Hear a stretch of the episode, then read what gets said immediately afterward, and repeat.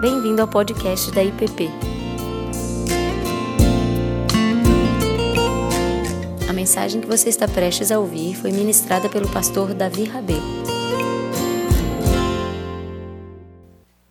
Convido vocês a abrirem comigo livro do Êxodo. Nós estamos nos preparando para a Páscoa do nosso Senhor, essa passagem, a libertação do povo de Deus. E nós estamos aqui refletindo sobre essas histórias e narrativas maravilhosas que nós temos registradas aqui, que Deus deixou para nós, para lembrar quem Ele é quem somos nós e o que Ele deseja realizar no meio de nós. Nós vamos ler, primeiramente, Êxodo 5, os versos 1 a 14, depois iremos dar um salto até Êxodo 7, onde vamos ler os versos 1 a 17. Então, Êxodo 5, de 1 a 14, depois seguiremos para Êxodo 7, de 1 a 17. E a palavra de Deus nos diz: depois foram Moisés e Arão e disseram a Faraó: Assim diz o Senhor, Deus de Israel: Deixe o meu povo ir para que me celebre uma festa no deserto. Respondeu Faraó: Quem é o Senhor para que lhe ouça eu a voz e deixe ir a Israel? Não conheço o Senhor, nem tampouco deixarei ir a Israel. Eles prosseguiram o Deus dos Hebreus nos encontrou. Deixa-nos ir, pois, a caminho de três dias ao deserto, para que ofereçamos sacrifícios ao Senhor nosso Deus. E não venha ele sobre nós com pestilência ou com espada. Então lhe disse o rei do Egito: Por que Moisés e Arão? Por que interrompeis o povo no seu trabalho? Ide as vossas tarefas. Disse também Faraó: o povo da terra já é muito e vós os distraís das suas tarefas. Naquele mesmo dia, pois, deu ordem Faraó aos superintendentes do povo e aos seus capatazes, dizendo: Daqui em diante, não torneis a dar palha ao povo para fazer tijolos como antes, eles mesmos que vão e ajuntem para si a palha. E exigireis deles a mesma conta de tijolos que antes faziam. Nada diminuireis dela estão, estão ociosos e por isso clamam: Vamos e sacrifiquemos ao nosso Deus. Agrave-se o serviço sobre os homens, esses homens, para que neles se aplicam e não deem ouvidos às palavras mentirosas. Então saíram os superintendentes do povo e seus capatazes e falaram ao povo: Assim diz Faraó: Não vos darei palha. E de vós mesmos e ajuntai palha onde a puderdes achar, porque nada se diminuirá do vosso trabalho. Então o povo se espalhou por toda a terra do Egito a juntar restolho em lugar de palha. Os superintendentes os apertavam, dizendo: Acabai a vossa obra, a tarefa do dia, como quando havia palha. E foram açoitados os capatazes dos filhos de Israel, que os superintendentes de Faraó tinham posto sobre eles. E os superintendentes lhe diziam: Por que não acabastes nem ontem e nem hoje a vossa tarefa fazendo tijolos como antes. Agora, Êxodo 17, Êxodo 7, de 1 a 17. Então disse o Senhor a Moisés: Vê que te constituí como Deus sobre Faraó, e Arão, teu irmão, será teu profeta. Tu falarás tudo o que eu te ordenar, e Arão, teu irmão, falará a Faraó, para que deixe ir da sua terra os filhos de Israel. Eu, porém, endurecerei o coração de Faraó, e multiplicarei na terra do Egito os meus sinais e as minhas maravilhas. Faraó não vos ouvirá, e eu porei a mão sobre o Egito e farei sair as minhas hostes, o meu povo, os filhos de Israel, da terra do Egito, com grandes manifestações de julgamento Saberão os egípcios que eu sou o Senhor, quando estender eu a mão sobre o Egito e tirar do meio deles os filhos de Israel.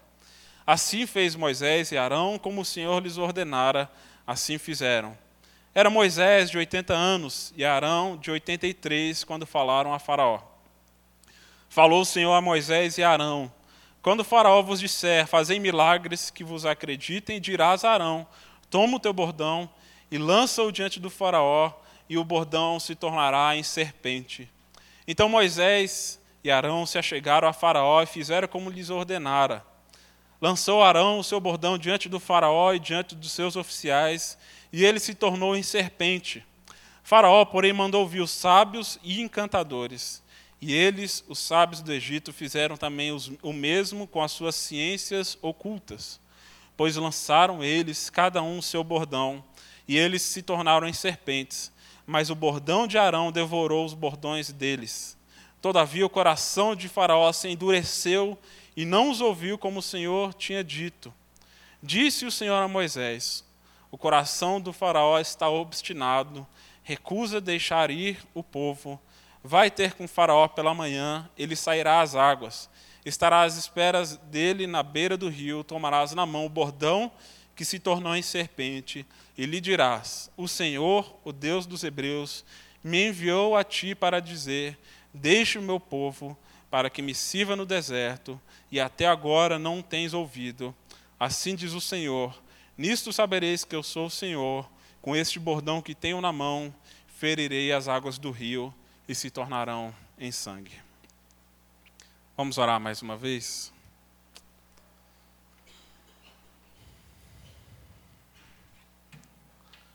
Pai amado, diante da tua palavra, Deus, nós queremos nos colocar diante do Senhor, pedindo para que o Senhor avive os nossos corações, que o Senhor venha nos lembrar do teu grande poder da tua ação sobrenatural, Deus, e de que o Senhor é soberano sobre todas as realidades da nossa existência. Que o Senhor venha ao nosso encontro nessa noite e fale conosco. É o que oramos a Ti no nome de Cristo Jesus. Amém, Pai.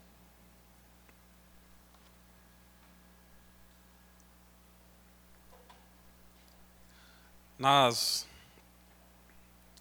últimas eleições do nosso país, um dos candidatos a deputado usava o bordão: pior que tá, não fica. Infelizmente ele estava enganado. E nós temos visto como que muitas vezes a própria maldade e corrupção humana não tem limites.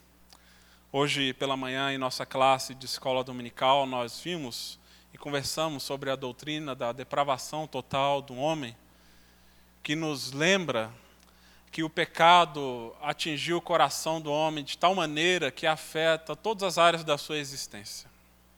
E nós não devemos subjugar a capacidade do homem de fazer o mal. Vemos muitas vezes que a maldade humana não tem limites. Por exemplo, ao final de 1865, quando terminou a guerra de secessão nos Estados Unidos, a guerra civil norte-americana, por causa da 13ª emenda da Constituição daquele país, 4 milhões de escravos, em sua maioria negros, que eram responsáveis por girar toda a economia do sul do país, e era a grande força trabalhadora daqueles estados do sul dos Estados Unidos, eles foram libertos. Mas quase que imediatamente, muitos deles foram presos novamente, por causa de uma brecha na própria lei da, da própria 13 terceira emenda que dizia que ninguém deve ser escravo ou sujeito ao trabalho forçado, a não ser que tenha sido pego por, diante de algum crime. E esses homens que eram escravos tornaram-se livres, foram começaram a ser presos novamente, encarcerados sob as desculpas mais banais, presos por causa do crime de vadiagem. Pensem, 4 milhões de homens que antes eram propriedades agora estavam sem trabalho, sem senhor, obviamente estavam desocupados, mas de repente foram presos novamente e novamente forçados a realizar trabalhos pesados. A história do nosso próprio país não é tão diferente assim, quando ao final também do século XIX, com a abolição da escravatura no nosso país, muitos homens e mulheres escravos que haviam no período da nossa nação foram também novamente presos sob as alegações também mais banais e fúteis. onde a própria lei é, fez com que esses homens livres, vindos geralmente dos países africanos, fossem presos por causa das práticas relacionadas à cultura africana, como a própria capoeira. Então pense, um homem que praticava capoeira no final do século XIX era preso. Então, a maioria, muitos desses escravos foram encarcerados novamente. Moisés aqui experimenta junto com o povo de Deus algo semelhante. Aquilo que parecia que não poderia piorar se torna ainda pior. Esse povo que já estava escravo no Egito há 400 anos, e como nós vimos é, nos domingos anteriores, o faraó que já havia colocado sobre eles um peso e um fardo tremendo para que realizassem grandes obras, e desse homem se recusa a deixar o povo ir e coloca ainda mais cargas sobre esse povo. Nós, aqui através desse texto, nós vamos ver um pouco aquilo que a palavra de Deus nos mostra acerca do peso da escravidão, mas também a mão forte de Deus que nos liberta. Como nós vimos na semana passada, no capítulo 4, Moisés, ele tem uma longa conversa com o Senhor. E o Senhor o capacita, o equipa e dá as condições para ir então até Faraó, retornar ao Egito e demandar e pedir para que o Faraó liberte o povo de Deus da realidade onde eles estavam inseridos, é, afirmando de que eles estavam falando em nome do Deus verdadeiro. E aqui nós vemos no capítulo 5 que Moisés está aqui junto com seu irmão, Arão, e este então chega-se diante do Faraó e vejam só a proposta de Moisés e Arão para o faraó no verso primeiro: Deixe o meu povo ir para que celebre uma festa no deserto. É um pedido um tanto ousado. Ele chega para, para o homem mais poderoso do mundo, da nação mais forte daquele período, e pede: Olha, deixa o povo de Deus ir para que a gente faça uma grande festa no deserto. Faraó olha assim, eu fico imaginando, né, assim um riso sarcástico de Faraó. Mas diz que tem um antigo manuscrito que está presente hoje no Museu do Louvre, que afirma de que os escravos dos Egito, é, do período datado de Ramsés II, que muitos acreditam ser esse faraó aqui em questão, eles eram permitidos de tempos em tempos ter um período de folga para que pudessem realizar suas atividades religiosas e adorar os seus deuses. Parece que Moisés está tentando utilizar-se desse artifício, pedindo para que Faraó libere o povo de Deus, não de uma vez por todas, mas, como ele diz, deixe o povo ir para o deserto, numa caminhada de três dias, para que a gente possa lá, ali, celebrar e fazer sacrifícios em nome do nosso Deus. Mas a resposta de Faraó já era esperada. Deus já havia preparado Faraó, afirmando, oh, Deus já havia preparado Moisés afirmando de que Faraó estaria com o coração endurecido. E nós vemos aqui no verso 2 a resposta de Faraó a Moisés, dizendo: Quem é o Senhor para que eu lhe ouça e vos deixe ir a Israel? Não conheço o Senhor e tampouco deixarei ir a Israel. Faraó pergunta para Moisés: quem é esse tal de Yahvé? E nós precisamos lembrar que o Egito é uma nação politeísta. Eles adoravam inúmeras divindades. O, o próprio Faraó era considerado uma divindade que deveria ser temida e adorada. E esse Faraó responde então para Moisés: Olha, eu não conheço quem é esse Yahvé, quem é esse Senhor. Como se ele estivesse dizendo: Eu ainda não fui apresentado para ele. Mas, independentemente disso, eu não vou de deixar esse povo ir. Eu não reconheço a autoridade desse Deus. E mais, ele diz: esse povo está numeroso demais. E, pelo visto, estão desocupados demais. Então, eu vou colocar uma carga ainda mais pesada sobre eles. E a proposta que o faraó faz e a ordem que ele emite é para que fosse colocado uma carga ainda maior sobre os trabalhadores de Israel. Esses homens que já haviam construído grandes monumentos e edificado cidades inteiras, é, com base no trabalho exaustivo e escravo, agora precisariam não apenas amassar tijolos, mas recolher a própria palha que deveria ser utilizada na fabricação desses tijolos. E aqui nós vemos o que acontece quando um homem no poder ignora o Senhor Deus e as suas ordens e se coloca no lugar dele. O resultado da autonomia humana ligada ao poder se resulta na opressão, no domínio, na escravidão e até mesmo na própria morte. O povo poderia pensar que não poderia ficar pior aquela situação, mas Faraó fez com que se agravasse e muito a situação deles. Um escritor chamado Howard Voss, descrevendo um pouco a situação em que os israelitas se encontravam diante dessas exigências, ele fala o seguinte: eles trabalhavam debaixo do calor do sol egípcio o dia todo, frequentemente em uma temperatura acima dos 38 graus.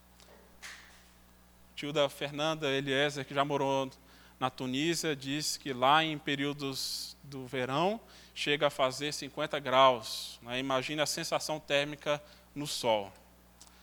Conduzidos a uma produtividade máxima pelos seus capatazes, eles não tinham chapéu para proteger sua cabeça e não usavam nada além de um pequeno avental para cobrir o seu corpo.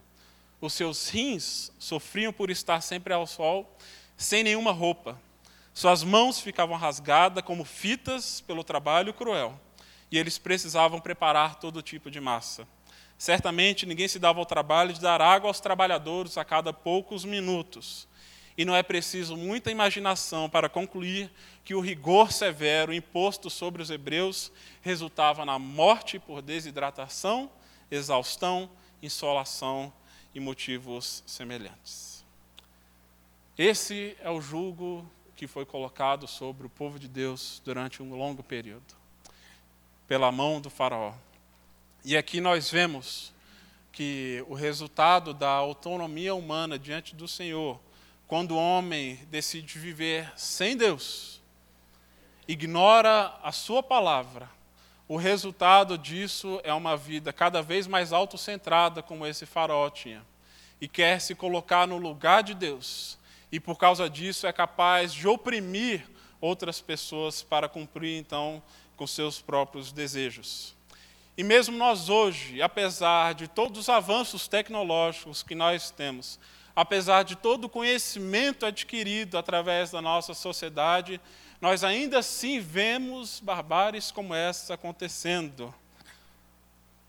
Como nós vimos essa semana, uma nação onde os seus governantes, como o da Síria, líderes autoritários que usam armas químicas para dizimar o seu próprio povo. Nosso país também, onde se mata pelos motivos mais banais. Esse é o resultado da autonomia humana na nossa sociedade. No entanto, o Egito não é apenas um símbolo da opressão do homem sobre outros homens. O Egito representa também aquilo que o pecado faz sobre nossas vidas, sobre o jugo do pecado sobre nós quando nós não reconhecemos quem é o Senhor. E aqui, obviamente, os israelitas estavam experimentando o resultado do pecado de outro. Mas nós também podemos experimentar esse jugo pesado quando nós decidimos viver é, distantes do Senhor. E por isso, um autor que eu tenho citado com frequência aqui, que escreveu um comentário extraordinário sobre o livro do Êxodo, chamado Philip Heiken, ele fala o seguinte: que o pecado é o mais impiedoso de todos os capatazes. Ele sempre demanda mais e mais de nós, enquanto nos dá e sempre troca em menos. Quanto mais luxúria um homem alimentar em suas fantasias, menos feliz ele se torna e mais sexo ele deseja. Quanto mais egoísta uma mulher se torna, menos contente ela se torna e ainda deseja cada vez mais. Satanás nunca afrouxa o seu aperto, ele está sempre ocupado apertando as cadeias do nosso cativeiro. É sempre mais tijolo e menos palha, porque essa é a verdadeira essência do pecado dominar a vida do pecador como um todo. é sempre cada vez mais tijolo e menos palha quando nós estamos debaixo do jugo opressivo do pecado, vivendo a parte de Deus. Por isso nós precisamos de um libertador. Nós precisamos de um Moisés que venha anunciar a libertação. Graças a Deus nós temos o Moisés definitivo, libertador, Jesus Cristo, para que chegue diante de Satanás e do Faraó afirmando de que o Senhor é quem tem domínio sobre nossas vidas e não ele. E aqui nós vemos que Deus não mede esforços, então, para libertar o seu próprio povo. E ele, então, com mão poderosa, livra todos aqueles que creem e confiem nele. E Deus tomou as medidas mais drásticas possíveis, então, para que isso pudesse acontecer, porque sabia que Faraó não iria se entregar, não iria se, se render. Depois desse balde de água fria que os próprios israelitas tomam aqui no capítulo 5, nós vemos que há uma sucessão de conversas entre os israelitas e Moisés, eles estão completamente indignados com aquilo que havia acontecido. Entre os capatazes e o faraó, perguntando por que, que ele estava fazendo isso. Nós vemos também a conversa de Moisés com o faraó. Mas Deus não havia se esquecido desse povo. Deus sabia do sofrimento deles. Da mesma maneira, nós, apesar de muitas vezes o sofrimento em nossa existência pode ser prolongado, mas Deus não se esquece das realidades duras que nós estamos enfrentando. E aqui no início do capítulo 7, nesse capítulo, nós vemos o início da virada do time de Deus. O time de Deus estava perdendo de goleada e estava apanhando feio, sofrendo muito. Mas nós vemos aqui que Deus então começa o seu plano de libertação do povo através de sinais e maravilhas grandiosos. No verso 3 do capítulo 7, nós vemos uma expressão que se repete ao longo desses textos com muita frequência, quando diz: Eu, porém, endurecerei o coração de Faraó e multiplicarei na terra do Egito os meus sinais e maravilhas. Nós vemos muitas vezes Deus afirmando de que ele haveria de endurecer o coração de Faraó. Em outros lugares, simplesmente afirma de que o coração do Faraó estava endurecido.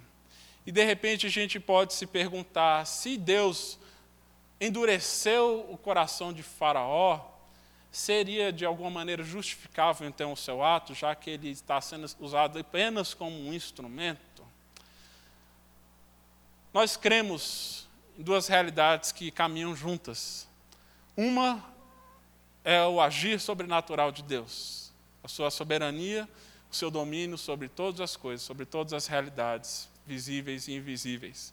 A outra, a nossa responsabilidade humana e moral perante Deus e perante o nosso semelhante. Essas duas realidades caminham juntas, de maneira paralela, por mais que seja difícil de nós compreendermos. De tal modo que Faraó é indesculpável pelos seus atos. Nada justifica aquilo que ele faz.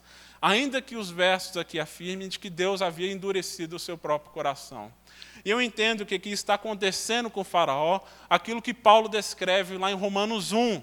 Se vocês quiserem abrir comigo, Romanos 1, verso 21. Paulo afirma o seguinte: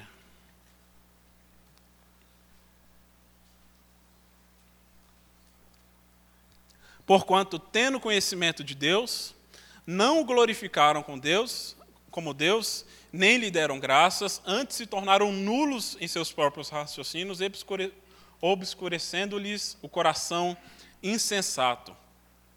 Inculcando-se por sábios, tornaram-se loucos e mudaram a glória do Deus incorruptível em semelhança da imagem de homem corruptível, bem como aves, quadrúpedes e répteis por isso, Deus entregou tais homens à imundícia pelas concupiscências de seu próprio coração, para desonrarem o seu corpo entre si. Deus endurece o coração de Faraó de tal modo de que ele permite que Faraó seja cegado pela sua própria vaidade, pela sua própria concupiscência, pelo seu próprio orgulho Deus tira a mão e deixa que o coração dele, que é mau, se torne ainda pior. É o que acontece quando o próprio Paulo diz: Nós temos o conhecimento de Deus, mas não o reconhecemos como Senhor. E passamos a crer e confiar mais na nossa própria sabedoria. E de repente a nossa própria sabedoria passa a nos enganar e termos uma imagem falsa de nós mesmos e do próprio Deus. E o resultado disso é que o nosso coração vai se tornando completamente insensível à voz do Senhor e cada vez mais endurecidos. Deus, conhecendo então o coração de Faraó, ele sabe que para libertar o seu povo, então, é preciso mão forte. Esses homens que eram politeístas, eles reconheciam apenas a autoridade através do poder e de manifestação de sinais.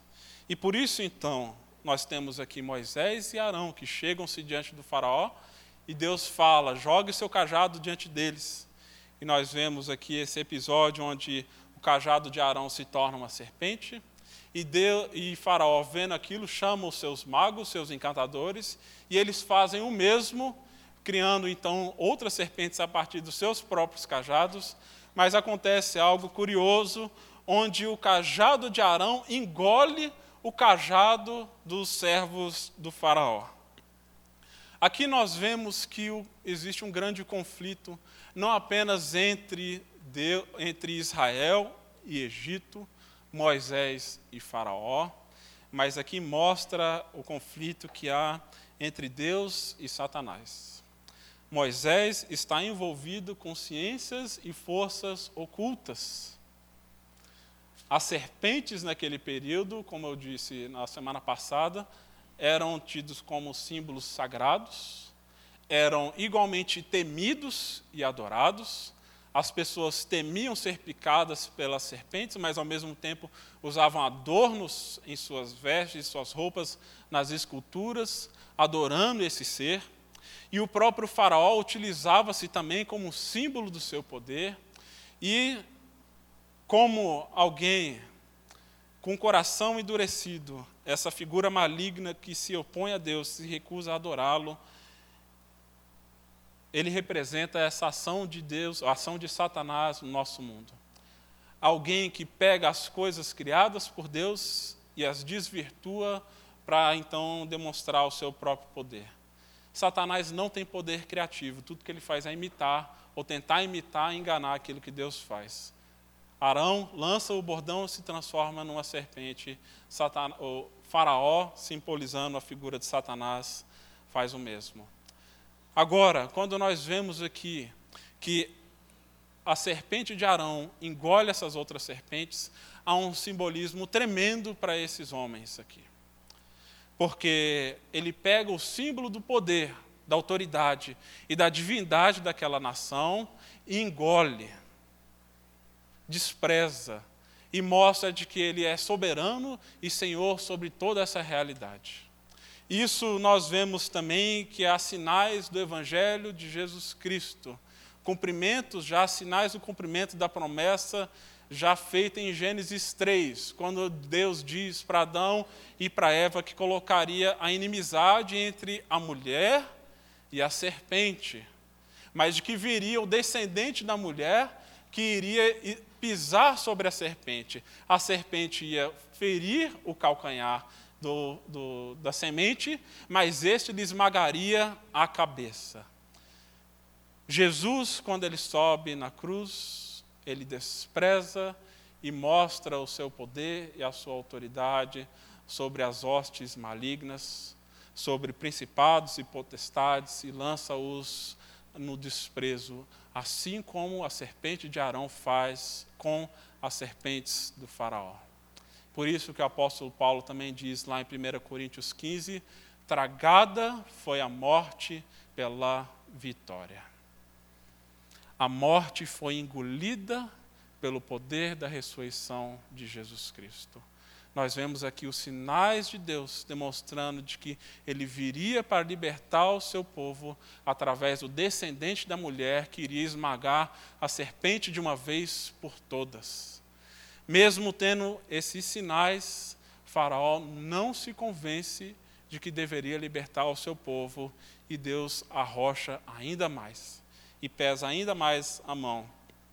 E aqui nós vemos ah, um início, umas passagens mais conhecidas de todo o Êxodo, que é a descrição do envio das dez pragas terríveis ao Egito e que nós contamos para as nossas crianças, aparecem nos desenhos, filmes, reproduzem essas cenas, mas são imagens aterrorizantes se a gente for olhar aquilo que acontece entre os capítulos 7 e 11 do Êxodo, onde nós vemos que um rio é transformado em sangue, as rãs enchem a terra, piolhos atormentam homens e animais, moscas também atacam igualmente homens e animais. Os animais dos egípcios, então, passam por uma morte em larga escala. Tanto os homens como animais do Egito passam a ser tomados por úlceras e feridas na pele. Chuva de granizo destrói as plantações do Egito. Nuvem de gafanhotos destrói as plantações e as colheitas daquele povo. Uma nuvem de gafanhotos vem e toma o que havia sobrado das plantações e das colheitas.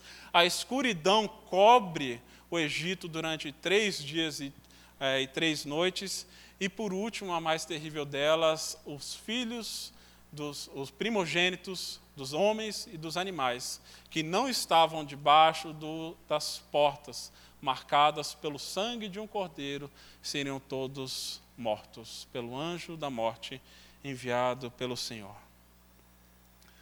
Alguns documentários que já foram lançados nos últimos anos procuram de alguma maneira tentar explicar cientificamente esses atos que acontecem aqui no Êxodo, principalmente no que diz respeito às dez pragas.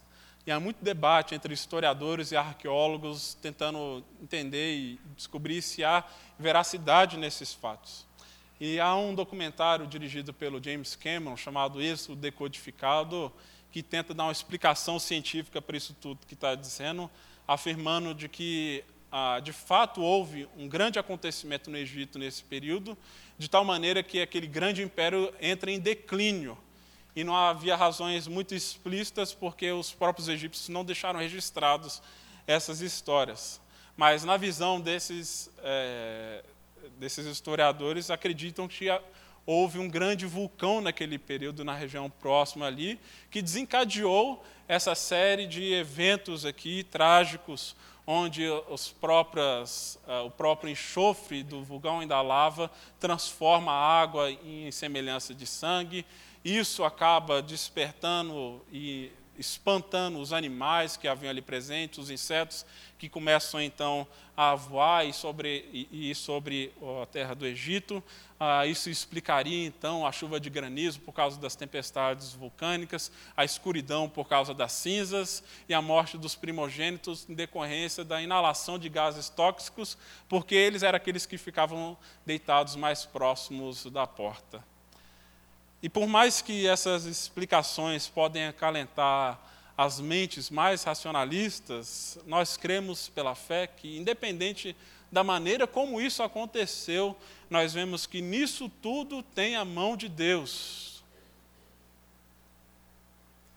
Seja por eventos naturais ou seja eventos sobrenaturais, nós temos a mão de Deus conduzindo esses eventos para que a libertação do seu próprio povo pudesse ser possível. E nós vemos que há um padrão aqui em todas elas, em todas essas narrativas das pragas, porque em todas elas Moisés se apresenta diante do Faraó, anuncia a praga, pede a libertação do povo, Faraó se recusa a, deixar, Deus envia a praga, Faraó aparentemente se arrepende, a praga cessa, depois o seu coração endurece novamente, e nós vemos isso se repetir por dez vezes.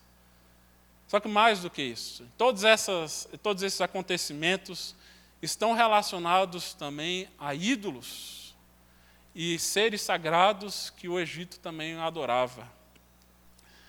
Essas pragas mostram então a superioridade, o domínio de Deus sobre os ídolos do Egito, onde havia grande, oito grandes divindades que estavam distribuídas entre terra, rio e o céu onde as rãs eram adoradas, onde havia deuses que cuidavam das plantações, os gafanhotos, os rebanhos eram sagrados, as vacas eram sagradas, o sol era considerado um deus chamado de Amon, os filhos dos reis eram chamados de Amon-Ra, ou seja, a divindade deles estava diretamente relacionada com a divindade do sol.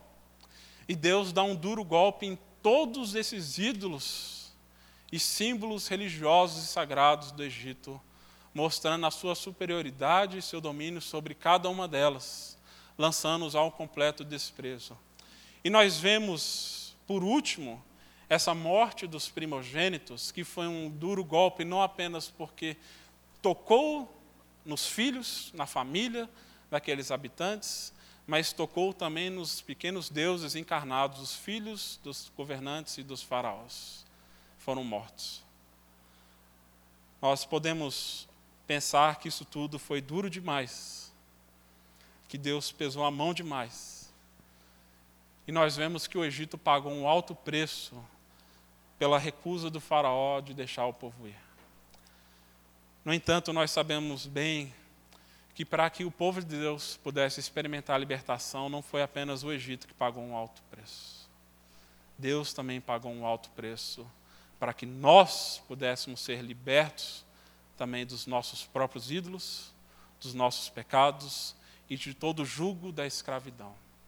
Não são apenas os primogênitos dos egípcios que morrem. Deus sacrifica o seu filho unigênito que se torna o primogênito de muitos irmãos. De tal modo que ele sacrificou o único que é de fato homem e Deus. Um único homem que de fato carregava a divindade na terra é sacrificada. E nós, que agora estamos debaixo do sangue desse cordeiro, estamos seguros, estamos salvos e podemos fazer parte dessa família e desse grande povo de Deus. Contudo, nós vemos que Deus, ele abomina esses ídolos. E essa mão poderosa de Deus, ela pode ser tanto juízo para aqueles que não creem, da mesma maneira como é salvação para aqueles que creem. E nós, apesar de não adorarmos e nos curvarmos diante de animais, como os egípcios faziam, nós temos também inúmeros ídolos em nossa sociedade, os quais Deus quer arrancar do nosso próprio coração. Deus pagou um alto preço, não apenas para nos tirar do Egito, mas para tirar o Egito de nós. Tirar os ídolos que a nossa sociedade constrói, como o sucesso, o acúmulo de riquezas, o sexo a qualquer preço a vaidade, a cobiça, o nosso próprio orgulho, nossa necessidade de controlar as pessoas, as coisas. Tudo isso, Deus quer nos libertar delas. Deus pagou um alto preço para que fôssemos livres de cada uma delas. E apesar do efeito devastador do pecado, da idolatria e do orgulho humano, nós cremos num Deus que Ele é poderoso, muito mais poderoso do que todas elas. E esse Deus pagou um preço altíssimo, então, para que pudéssemos sair do Egito, sair da servidão, sair debaixo do jugo do Faraó, sair debaixo do jugo de Satanás, sair debaixo do jugo do pecado, para que pudéssemos ir fazer festa no deserto com Ele. Se olharmos para a maldade humana, e para o nosso próprio coração parece que muitas vezes o pecado não tem limites, que as coisas sempre podem piorar. Deus odeia, sim, toda forma de opressão, de escravidão humana, toda a idolatria e o pecado, porque Deus é santo, Ele é justo. No entanto, onde abundou o pecado, superabundou a graça, a misericórdia e a bondade do nosso Deus. E ele nos chama então para sairmos do Egito e com mão poderosa quer arrancar também o Egito dos nossos próprios corações. E nós cremos pela fé e na palavra de Deus que em Cristo nós não somos mais escravos, nós somos livres. Livres para festejar no deserto, livres para nos alegrarmos com Ele em meio às dificuldades da nossa própria existência, livres para servirmos, como o pastor Tiago falou é, há pouco, para servirmos uns aos outros em amor. Nós somos livres, porque Deus fez isso com a sua mão poderosa. Nós não estamos mais debaixo do jugo opressivo do pecado, nós estamos debaixo do sangue do Cordeiro. E é essa nossa esperança que nós alimentamos enquanto aguardamos o dia em que Ele irá nos levar, então, para Canaã definitiva, para quando Ele vai nos levar para novos céus e uma nova terra, onde essas coisas ficarão todas no passado e restará apenas a alegria de estarmos nele. Vamos orar? Baixe sua cabeça.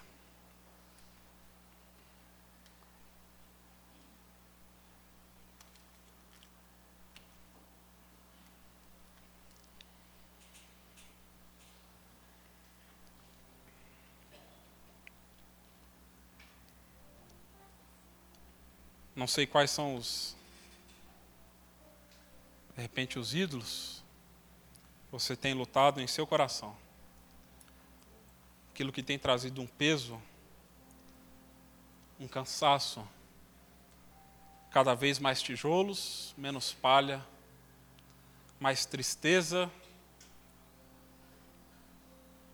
menos liberdade. Que possamos entregar isso tudo nas mãos de Deus, crer no seu poder libertador. Pai amado, nós te louvamos, porque o Senhor, como forte, veio para nos resgatar, Deus. Nos resgatar de nós mesmos, do nosso próprio pecado, dos ídolos que nós muitas vezes nos curvamos, do julgo opressivo do inimigo, ó Deus.